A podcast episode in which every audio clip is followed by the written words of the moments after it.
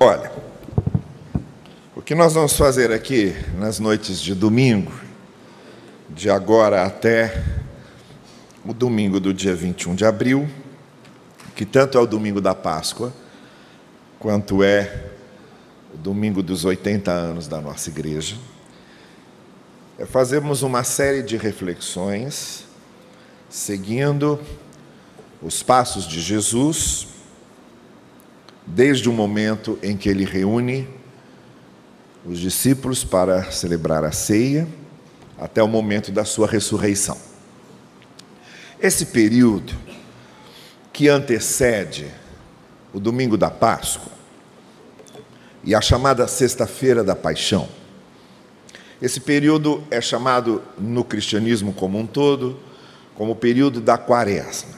São esses 40 dias anteriores à Páscoa, em que os cristãos são chamados a refletir, a se quebrantarem e a muito especialmente pensarem sobre o verdadeiro sentido, significado, da forma mais ampla e mais profunda possível do que o Senhor Jesus veio fazer.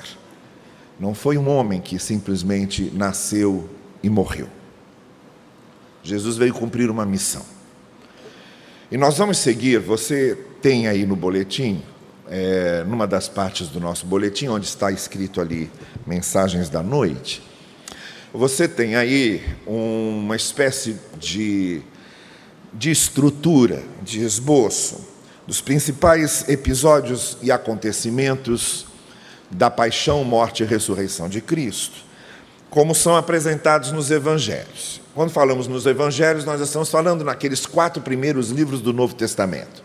Os três evangelhos sinóticos, isto é, os três evangelhos muito semelhantes e muito parecidos entre si, que são os evangelhos de Mateus, Marcos e Lucas, e o quarto evangelho, que é o evangelho de João.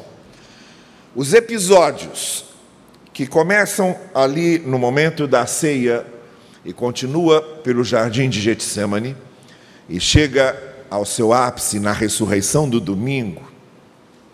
Sobre esses episódios que estão aí divididos em cinco partes, essas cinco partes que eu dividi esses episódios, elas estão seguindo o modelo de um teólogo católico chamado Raymond Brown, uma das maiores autoridades do Novo Testamento.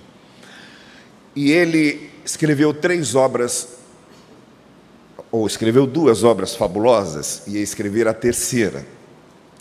O Nascimento do Messias, que é um livro mais ou menos dessa grossura, fazendo uma interpretação dos chamados textos da Natividade.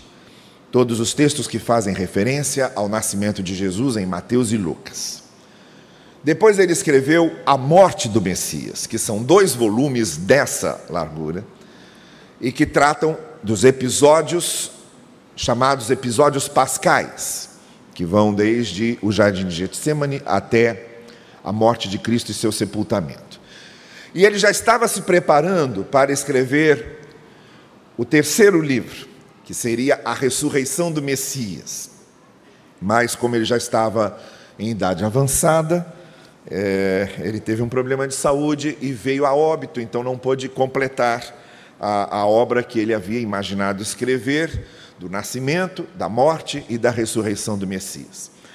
Nessa obra sobre a morte do Messias, o Raymond Brown divide os textos pascais em cinco partes são essas cinco partes que você tem aí no boletim. Jesus ora no Jardim das Oliveiras com seus discípulos e é preso. O interrogatório de Jesus no, no Sinédrio e a tríplice negação.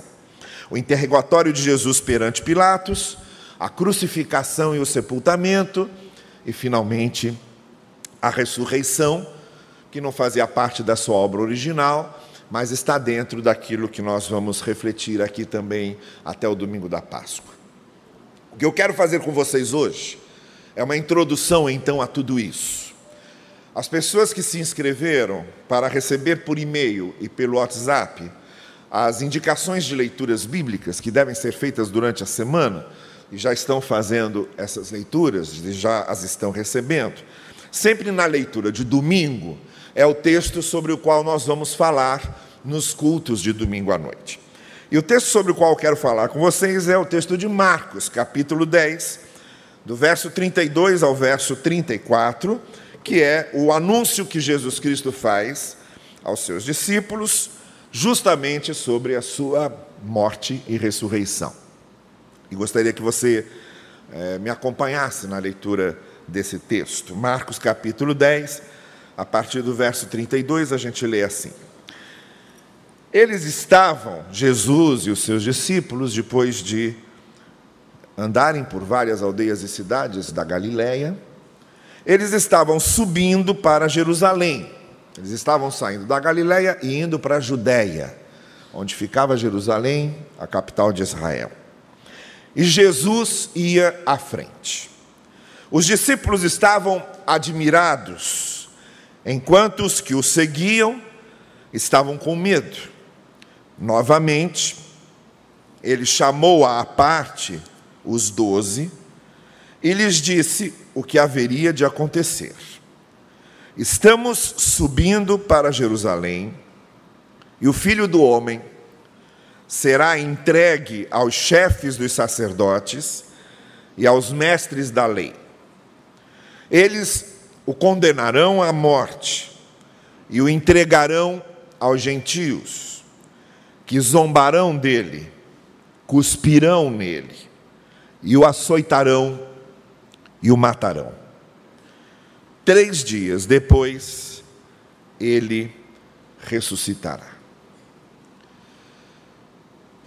Eu gostaria de começar chamando a sua atenção para o fato de que nós vamos fazer a mesma coisa que eles estavam fazendo nesse texto. Nós vamos caminhar com eles. O texto fala da caminhada. O Evangelho de Marcos tem essa característica muito evidente. Ele é um evangelho enxuto, ele é o mais curto dos quatro evangelhos, e ele é muito dinâmico em termos de verbos de ação.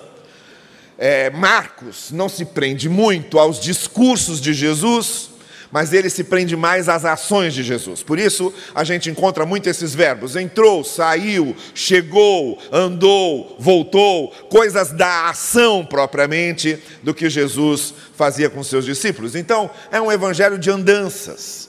Jesus está andando nas cidades, andando nas aldeias, andando nos lugares de, de, de, da Galiléia e está seguindo para Jerusalém. Ele está a caminho de Jerusalém para comemorar a Páscoa com seus discípulos, onde todos esses eventos vão se suceder com a sua morte e a sua crucificação. Nós vamos caminhar então. A gente vai fazer essa caminhada com Jesus, desde o momento em que ele está indo para o seu sacrifício até o momento da sua ressurreição. Será uma caminhada em que eu quero convidar vocês a refletirmos juntos a pensarmos sobre o que Jesus estava fazendo, a entendermos o significado e o propósito da sua morte e do sacrifício que ele ofereceu. E eu gostaria de destacar quatro ou cinco coisas aqui nesse texto, é, que eu acho que são direcionamentos importantes para a nossa compreensão de tudo o que vai acontecer. A primeira coisa para a qual quero chamar a sua atenção é que a mensagem de Jesus, ela necessariamente pressupõe a experiência do discipulado. O que, é que eu quero dizer com isso? Pessoas com a mente do discípulo, pessoas com o propósito de aprender como discípulos, é que conseguem entender, nas entrelinhas e na sua profundidade, a mensagem que o Evangelho está nos passando. Eu estou dizendo o quê?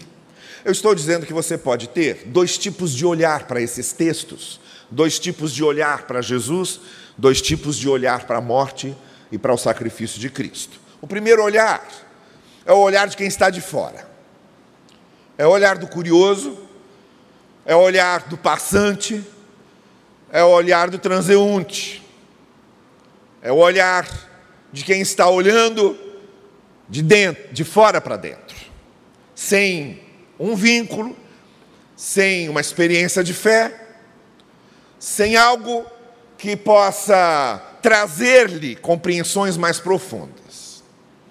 Esse pode ser um olhar. E talvez aqui, alguns esta noite, já tenham olhado para Jesus e já tenham olhado para a crucificação de Jesus desse modo, só de uma forma mais curiosa, como um fato histórico, como um fato religioso, como uma curiosidade qualquer. Mas há um outro olhar, que é o olhar do discípulo. Por isso que no verso 34, 32, essas expressões são importantes. Jesus ia à frente, eles o seguiam, ele era o mestre e eles eram os discípulos. Por que essa diferenciação? Porque quando a gente olha de fora, o nosso olhar é um, a nossa compreensão é uma, nosso aprendizado é um. Mas quando a gente olha de dentro, quando a gente olha a partir de uma experiência de fé, quando a gente olha como discípulos, a, quando a gente olha tendo Jesus indo à frente, quando a gente olha como quem segue, o olhar é outro e a interpretação é outra. Então, tudo que nós vemos aqui sobre o que Jesus fez no seu sacrifício, na sua morte, na sua crucificação, terá um certo valor para quem vê de fora, e um outro valor completamente diferente para quem olha com o olhar do discípulo, com o olhar de quem tem Jesus à frente, com o olhar de quem está seguindo. Então, o que eu estou dizendo a você essa noite é que você estará num dos dois auditórios, inevitavelmente.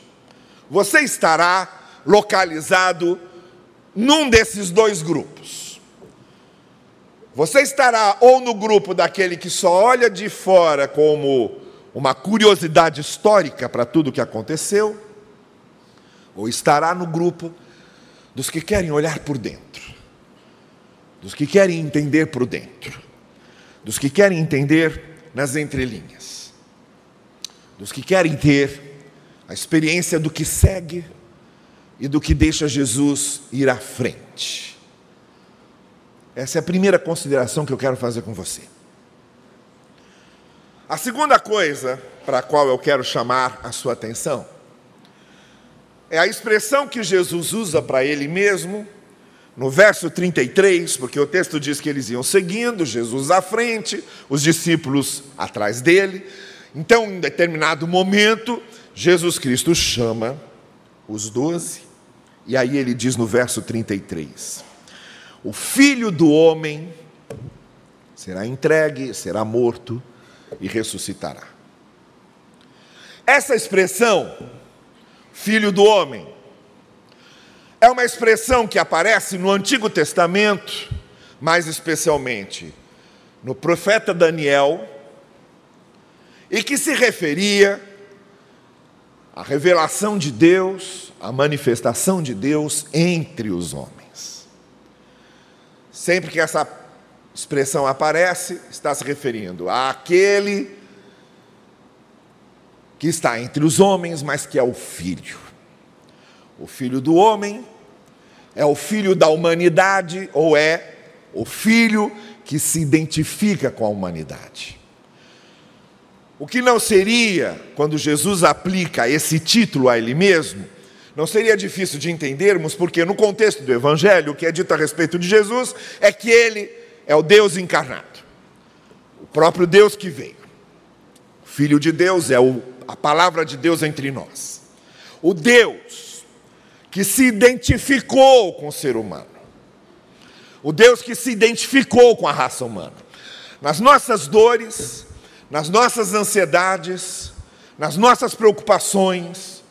Se você já se sentiu sozinho, Jesus também se sentiu sozinho.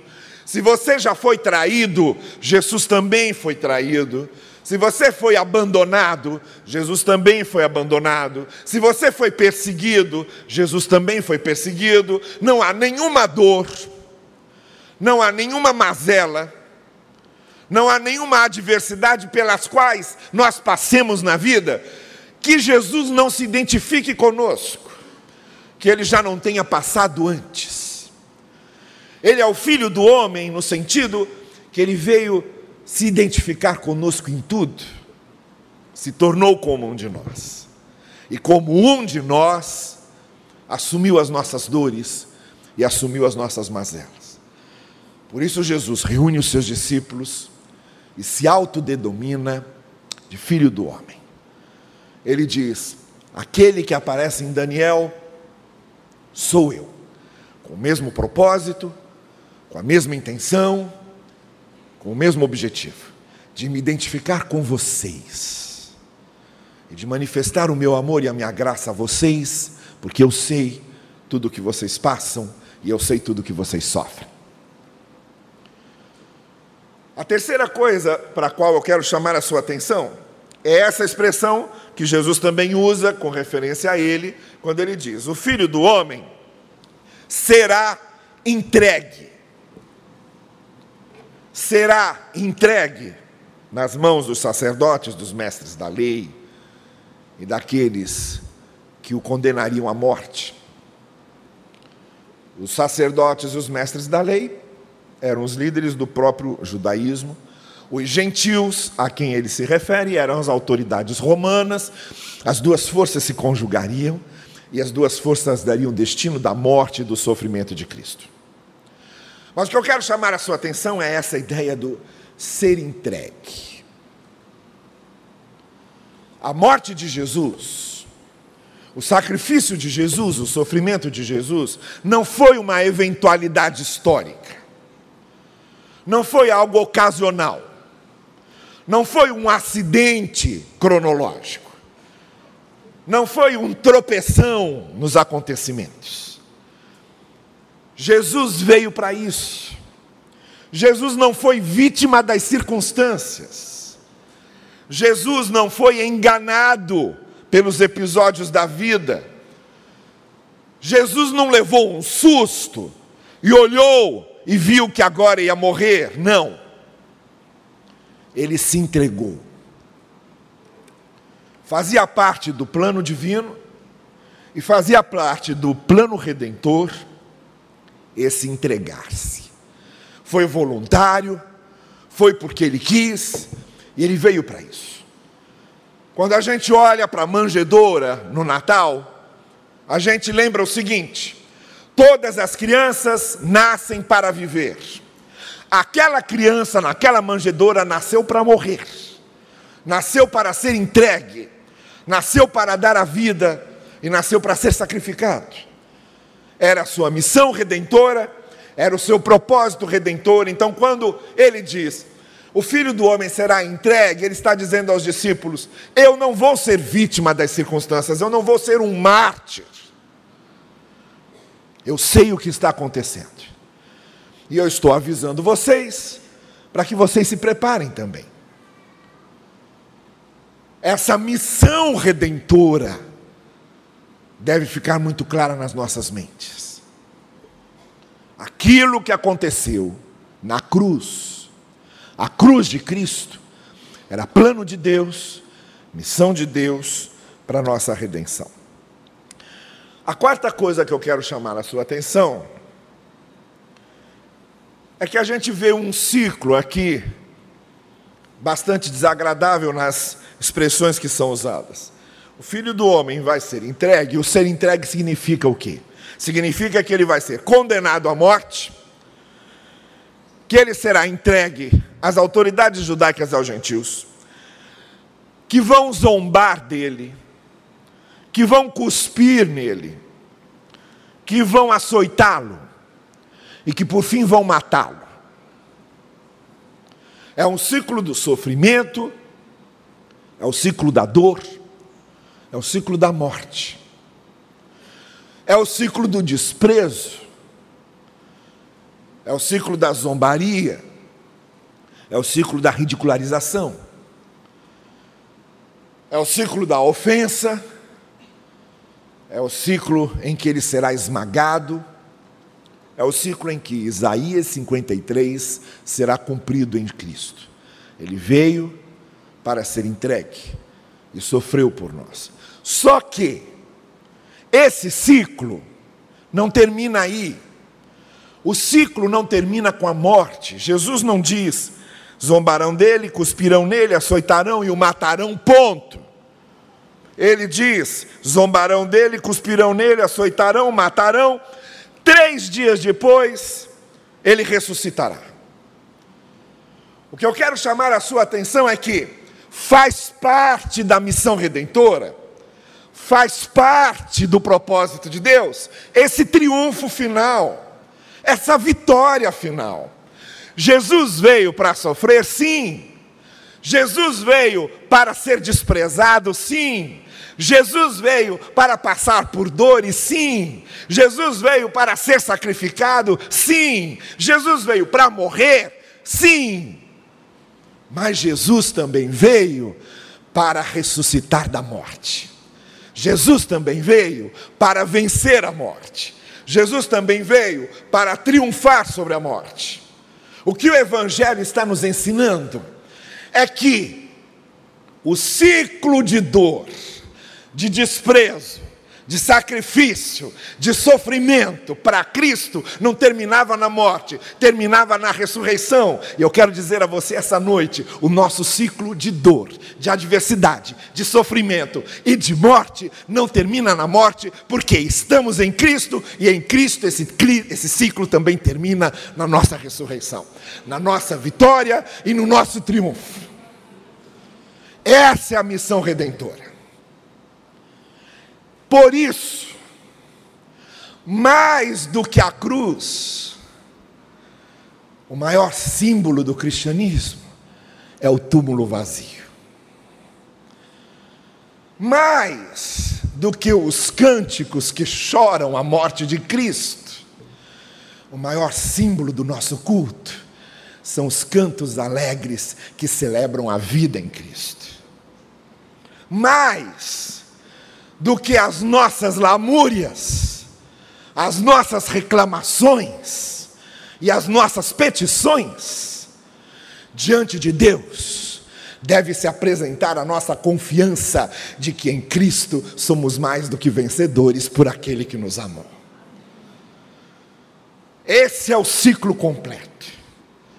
O ciclo da missão redentora não termina na morte o ciclo da missão redentora termina na ressurreição de Jesus. Bom, o que é preciso?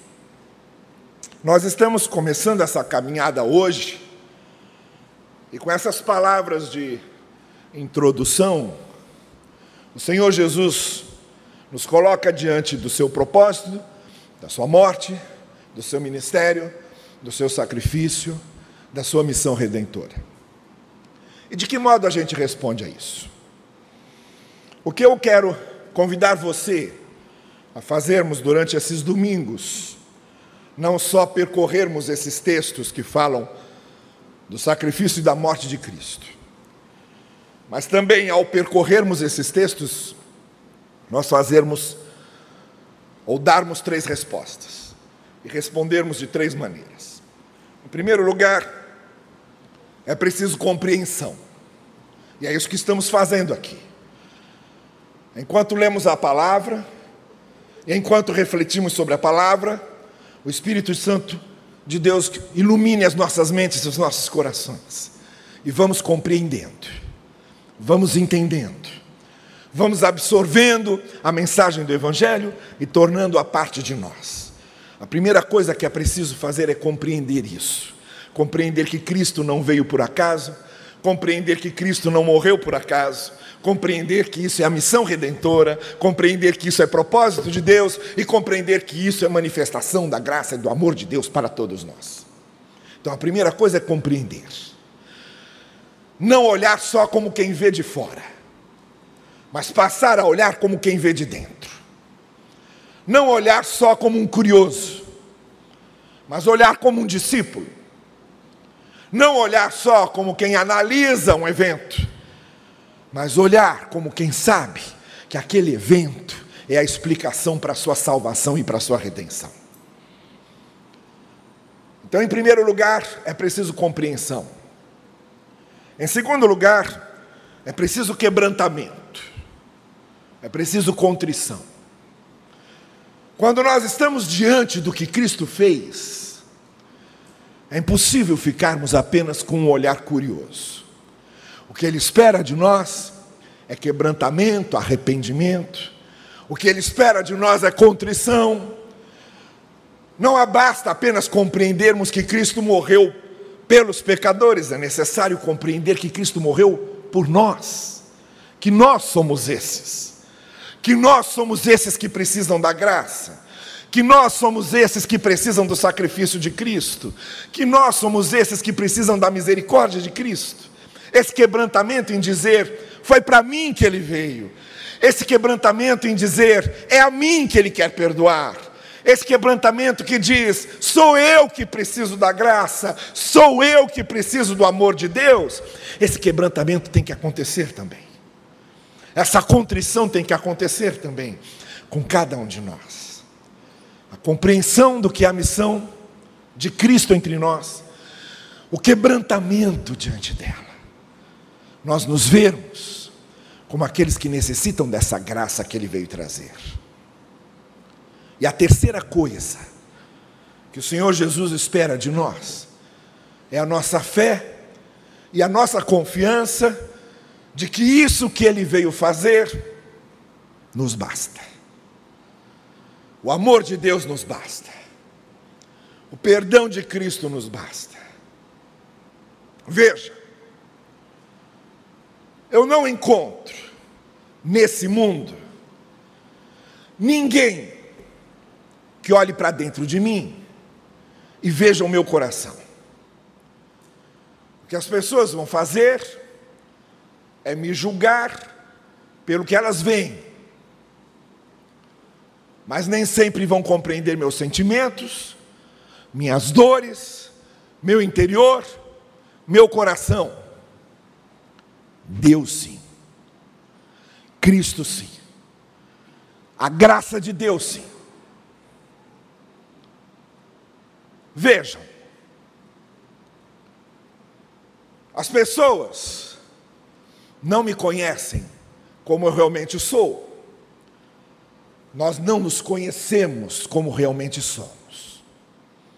Aqueles nossos desejos mais inconfessáveis, aquele nosso sentimento de mágoa, de rancor, de ciúme, de inveja, aquela falta de piedade, aquilo que eu sou por dentro e que nem sempre eu revelo, porque eu quero atrair as pessoas a mim, porque eu quero conviver bem com as pessoas.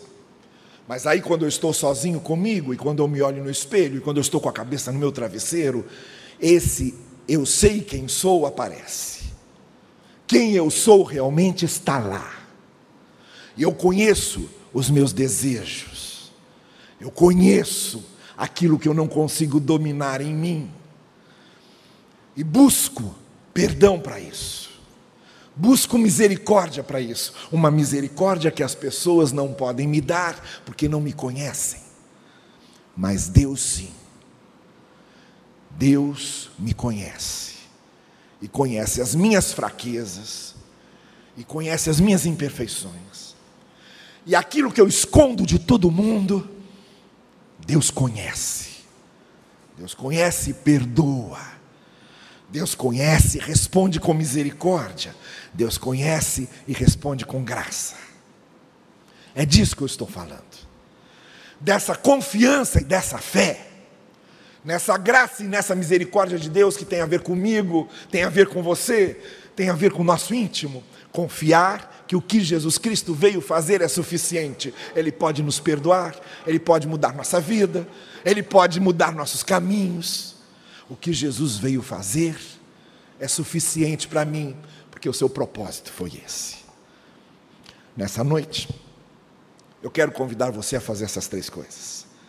Em primeiro lugar, Quero convidar você a compreender. Abra o seu coração, abra a sua mente, para não olhar só de fora, para olhar por dentro, para olhar como alguém que quer seguir, como alguém que olha para Cristo e quer conhecê-lo e tê-lo por dentro, tê-lo no seu interior e tê-lo no seu coração. A segunda coisa que eu quero convidar você é isso: quebrantar-se diante dele. Contrição, arrependimento, quebrar seu coração diante dele e dizer: Senhor, eu sou isso e preciso de perdão, eu sou isso e preciso de transformação, eu preciso de um novo caminho, eu preciso de uma nova vida.